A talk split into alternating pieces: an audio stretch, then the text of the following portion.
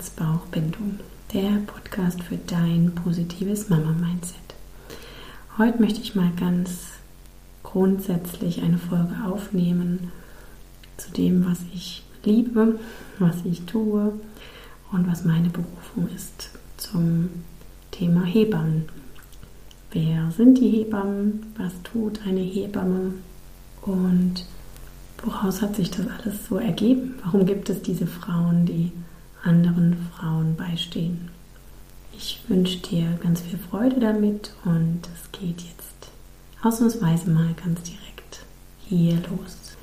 Ja, der Wortstamm Hebamme, das kann man nachlesen, kommt irgendwie aus dem Altdeutschen und heißt übersetzt mehr oder weniger die Ahnen, die das Kind hebt oder die Großmutter, die das Kind hebt.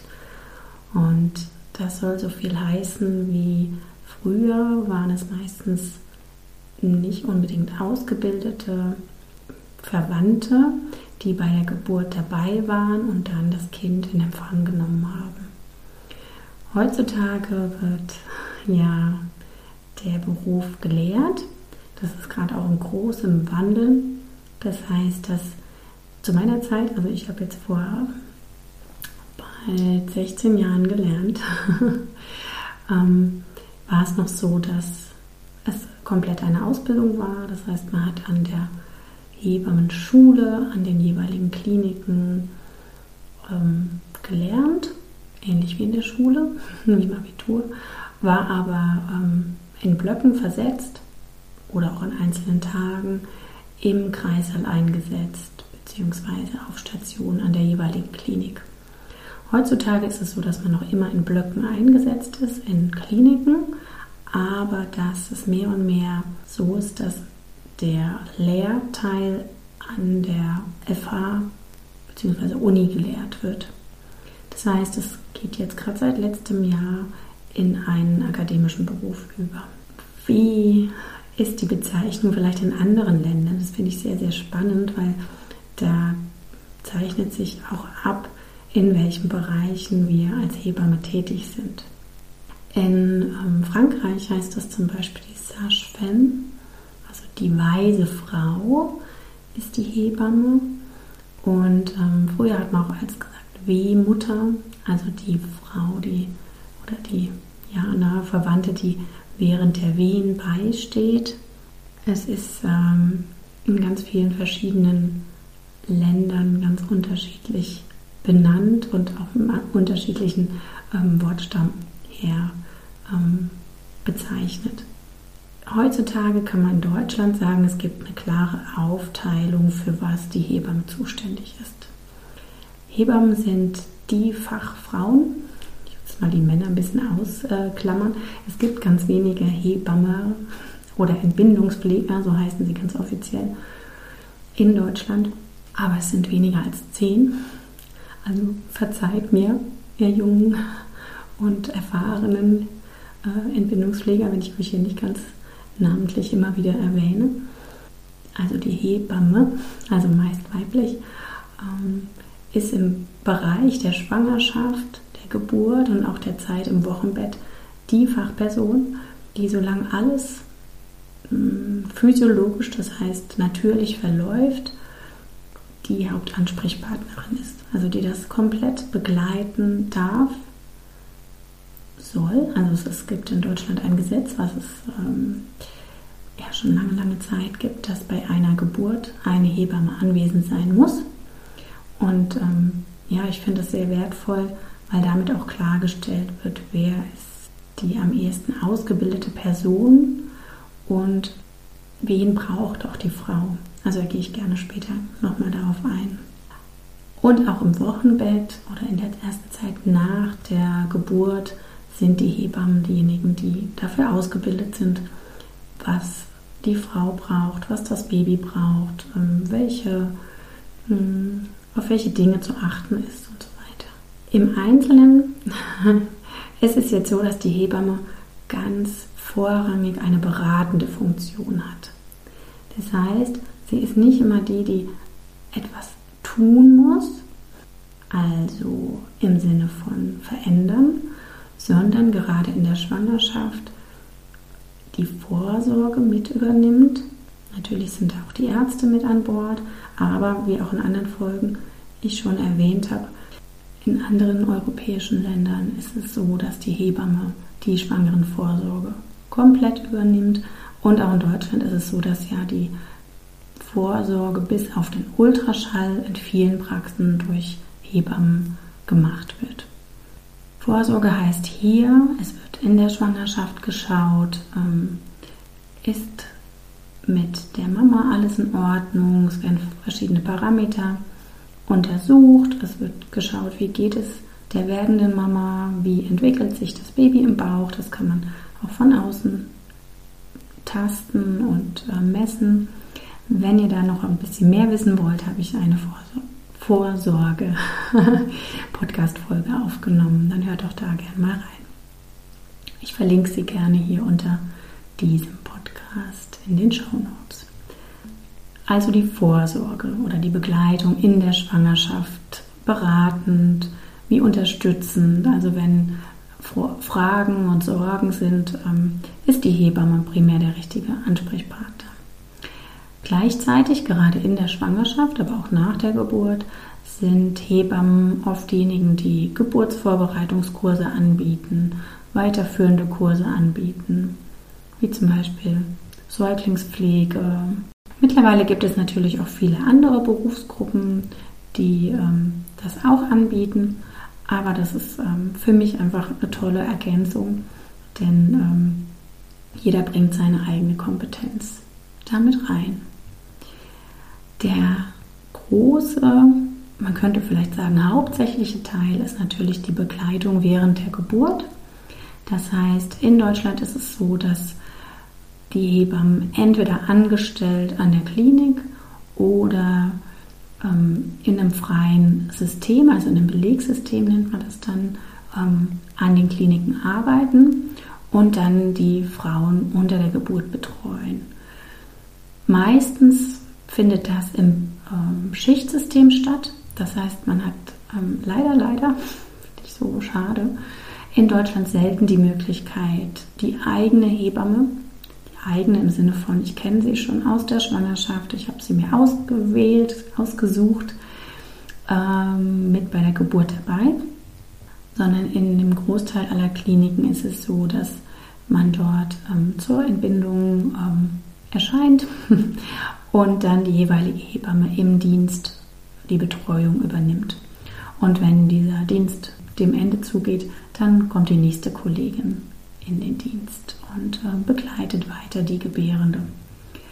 Ja, so ist das System in Deutschland.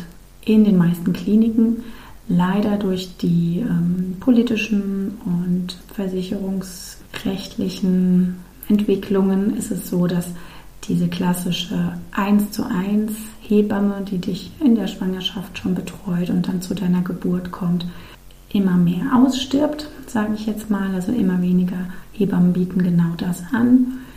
Und weil wir in Deutschland generell einen Hebammenmangel haben, ist es auch sehr schwierig, genauso eine Hebamme noch für ähm, die Geburt zu finden. Lohnt sich aber sehr, sehr früh danach zu suchen, wenn man sich das ähm, wünscht. Genau, also unter der Geburt ist die Hebamme die hauptbetreuende Person und arbeitet zusammen im Team mit den Ärzten, mit den Schwestern, um ähm, die Frau bestmöglichst zu begleiten, bei den Wehen zu unterstützen. Also hier nochmal die ähm, Wehenmutter sozusagen und auch dann das Baby entgegenzunehmen. Also hier auch nochmal begrifflich die Ahnen, die das Baby hebt. Und natürlich ist es so, dass sobald, egal ob in der Schwangerschaft, in, im Verlauf der Geburt oder aber auch im Wochenbett, irgendwelche Unregelmäßigkeiten auftauchen, Sorgen auftauchen, etwas auftaucht, was pathologisch ist, also wo man sich Sorgen machen muss um die Mutter oder das Baby, dann ähm, kommt der Arzt ins Spiel. Also dann übergibt die Hebamme die Verantwortung und die Aufgabe an den Arzt und der schaut dann weiter, was ist zu tun. Idealerweise natürlich als Team und weiterhin mit der Unterstützung der Hebamme.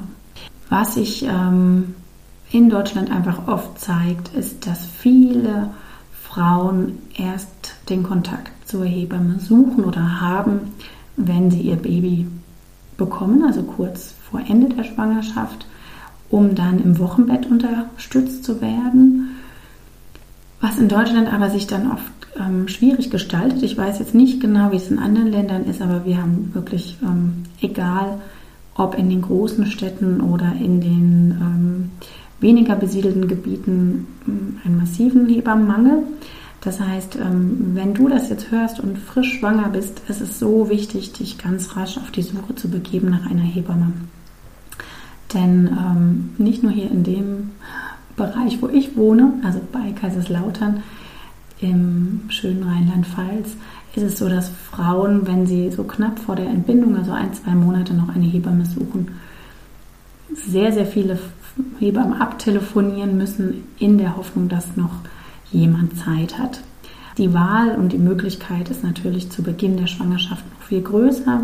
Und generell, also so habe ich es jetzt auch erlebt, ist es in Ballungsgebieten wie Frankfurt am Main oder so, ähm, so dass wenn man sich nicht die ersten zehn Wochen kümmert, ähm, die Chance ganz, ganz gering ist, noch ähm, die Unterstützung von einer Hebamme im Wochenbett zu haben. Mittlerweile gibt es auch einige Möglichkeiten, Online-Begleitung zu erfahren. Also ich hatte auch das Beispiel, dass ich eine Mama aus dem Rhein-Main-Gebiet per Zoom und Telefon online begleitet habe in der Schwangerschaft und im Wochenbett. Sicherlich sollte das nicht die Regel sein, aber gerade in diesen Corona-Zeiten sind wir als Hebamme da befähigt bzw. bekommen auch dafür Geld. Auch sonst online über Kurse oder Zoom-Angebote, die dich als werdende Mama stärken können. Ähm, können wir einfach, denke ich, sehr froh sein. Also es hat uns den Horizont erweitert, dass wir Hebammen nicht nur eins zu eins arbeiten können im direkten Kontakt, sondern auch stärkend, unterstützend über die Medien arbeiten können. Von daher fühle ich auch nochmal eingeladen, in äh, den Account von Instagram zu schauen, den wir aufbauen und immer wieder hoffentlich stärkende Impulse geben für dein Mama werden oder Frau sein, Hebamme werden und oder Mama sein. Die Begleitung des Wochenbetts ist das, was wir freiberuflich als unsere Hauptaufgabe sehen, könnte man jetzt sagen. Also was viele Hebammen komplett in ihrer Freiberuflichkeit tun, neben dem ähm, Veranstalten, Veranstalten von ähm, Geburtsvorbereitungskursen oder auch ja, Vorsorge zum Beispiel in Hebammenpraxen. Aber das Wochenbett zu begleiten ist das, was sich seit Jahren immer mehr etabliert hat als da brauche ich meine Hebamme sozusagen. Und ich finde es auch sehr, sehr wertvoll. Ich denke, da werde ich noch eine extra Folge zu aufnehmen. Was macht denn die Hebamme im Wochenbett? Ähm, was speziell darf ich mir da erhoffen und wo liegen da die Aufgabenbereiche? So viel dazu. Genau, also was ähm, noch ein wichtiger Kurs ist, den auch die Hebammen dann meistens anbieten, ist am Ende des Wochenbetts, also ja, wie lange ist das Wochenbett? Acht bis zwölf Wochen ist das Wochenbett lang, wird ja noch empfohlen, dass die Frau nach der Geburt den Rückbildungskurs absolviert das ist ein Kurs, der ähm, dazu beitragen darf, dass du wieder in deine Kraft kommst, dass du deinen Beckenboden wieder stärkst, dass ja, du wieder in die Fitness kommst sozusagen. Auch das wird meist von Hebammen angeboten und in manchen Bereichen aber auch von Physiotherapeuten, Therapeutinnen. Genau. Also das fällt auch oft noch in den äh, Aufgabenbereich hinein. Und logischerweise ist es auch so, dass, ähm, weil wir ja so präsent im Wochenbett sind in der Betreuung, auch uns das Stillen so als Aufgabe zufällt. Und das ist für viele Hebammen auch ein großes Augenmerk, das Stillen zu unterstützen, Stillbegleitung zu leisten. Generell haben viele Hebammen, egal ähm, in welchen Bereichen sie arbeiten, Zusatzausbildungen, wie zum Beispiel noch die Stillberaterin. Da gibt es eine qualifizierte Ausbildung über mehrere Wochen, Monate, Jahre, je nachdem, welchen Level man da erreicht. Hebammen sind oft ausgebildet nochmal, zum Beispiel bei natürlichen Heilmethoden wie Homöopathie oder Akupunktur. Also ich persönlich arbeite ja mit der Akupunktur und finde das einfach eine wunderbare Lösung, ohne Medikamente Beschwerden anzugehen. Und ähm, ja, da sind schon viele Hebammen einfach nochmal zusatzqualifiziert und bringen viel an Know-how mit zusätzlich zu ihrer regulären Hebammenausbildung oder dem Studium. Darüber hinaus ist es nämlich durch diese Stillberatung und durch die Begleitung nach der Geburt auch so, dass man nicht sofort nach den zwölf Wochen AD sagt zur eigenen Hebamme, sondern dass sie weiter bei Fragen parat steht ähm, und angesprochen werden kann. Wie ist es jetzt mit der ähm, Bezahlung der Hebamme? Vielleicht auch für diejenigen unter euch, die sich einfach für den Beruf interessieren oder aber sich jetzt fragen als werdende Mama, oh Gott, was darf mich das alles kosten oder was soll mich das alles kosten? Die Hebammenbetreuung wird in der Regel komplett von der Krankenkasse übernommen. Da ist es einfach so, dass die Hebamme ganz direkt mit der Kasse abrechnet und es wirklich einen Katalog gibt, was die Hebamme leisten darf und kann, mit einigen Einschränkungen ähm, zeitlich bzw. von der Häufigkeit her. Aber darüber hat auch ähm, deine Hebamme die Verpflichtung, dich aufzuklären.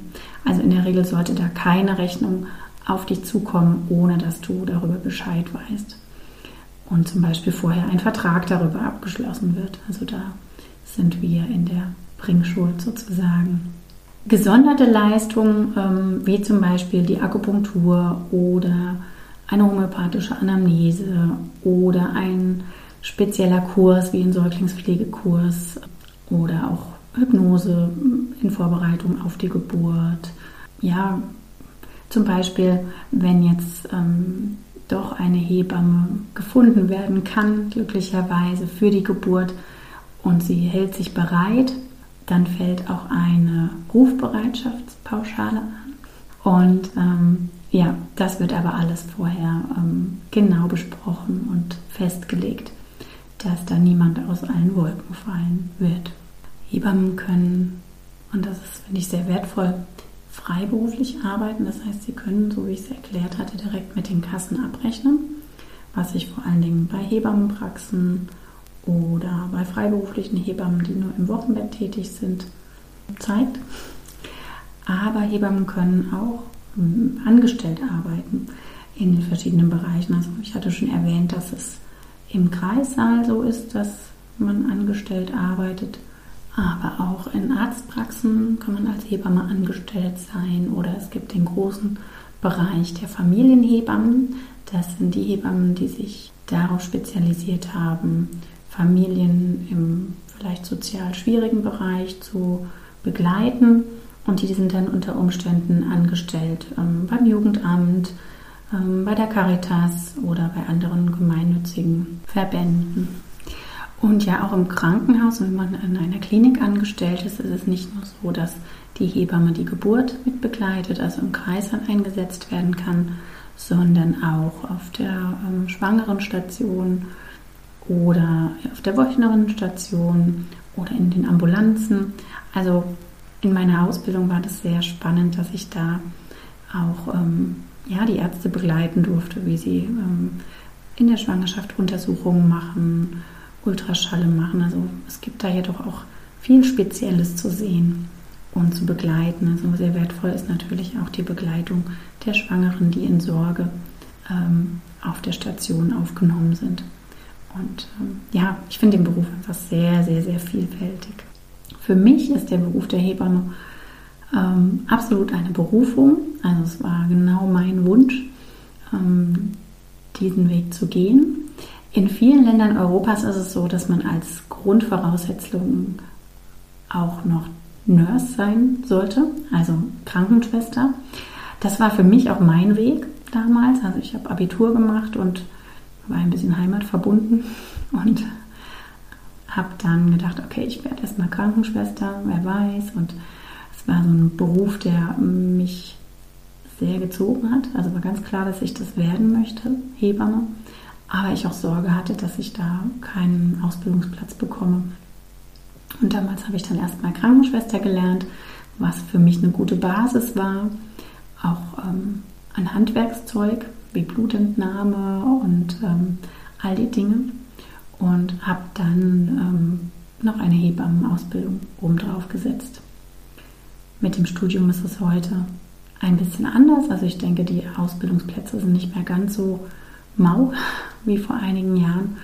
Und ich kann diejenigen unter euch, die jetzt da Interesse dran haben, wirklich nur ermutigen, sich diesen Beruf anzuschauen und ähm, da in voller Motivation zu starten, denn ähm, es ist einfach ein wunder, wunderschöner Beruf, der in großem Ausmaß mit Freude zu tun hat, mit, ja, mit ja, Euphorie auch zu tun hat. Also für mich, und da bin ich jetzt doch immer wieder traurig, dass die Geburtshilfe aktuell nicht in meinen Zeitplan passt mit Familie und meinem weiteren Schaffen.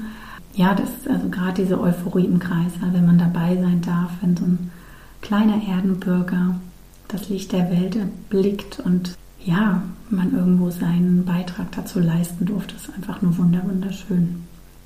Ich hoffe, die Folge war für euch informativ, ähm, hat euch vielleicht manche Fragen beantwortet. Und wenn noch Fragen sind oder ihr mit mir in den Austausch kommen möchtet, Praktika machen wollt, weil das ist auf jeden Fall sinnvoll, bevor man in den Beruf reinstartet. Oder ja, einfach auch noch mehr wissen wollt, natürlich kann man im Internet googeln und vieles finden, aber fühlt euch eingeladen, euch auch mit mir in Verbindung zu setzen. Ich wünsche dir und euch jetzt einen wunderschönen weiteren Tag, egal wann ihr diese Folge hört. freue mich, wenn ihr diese Informationen, diese Podcast-Episode oder aber auch, dass es einfach unseren Podcast gibt, weitergebt und wünsche dir und euch alles, alles Liebe.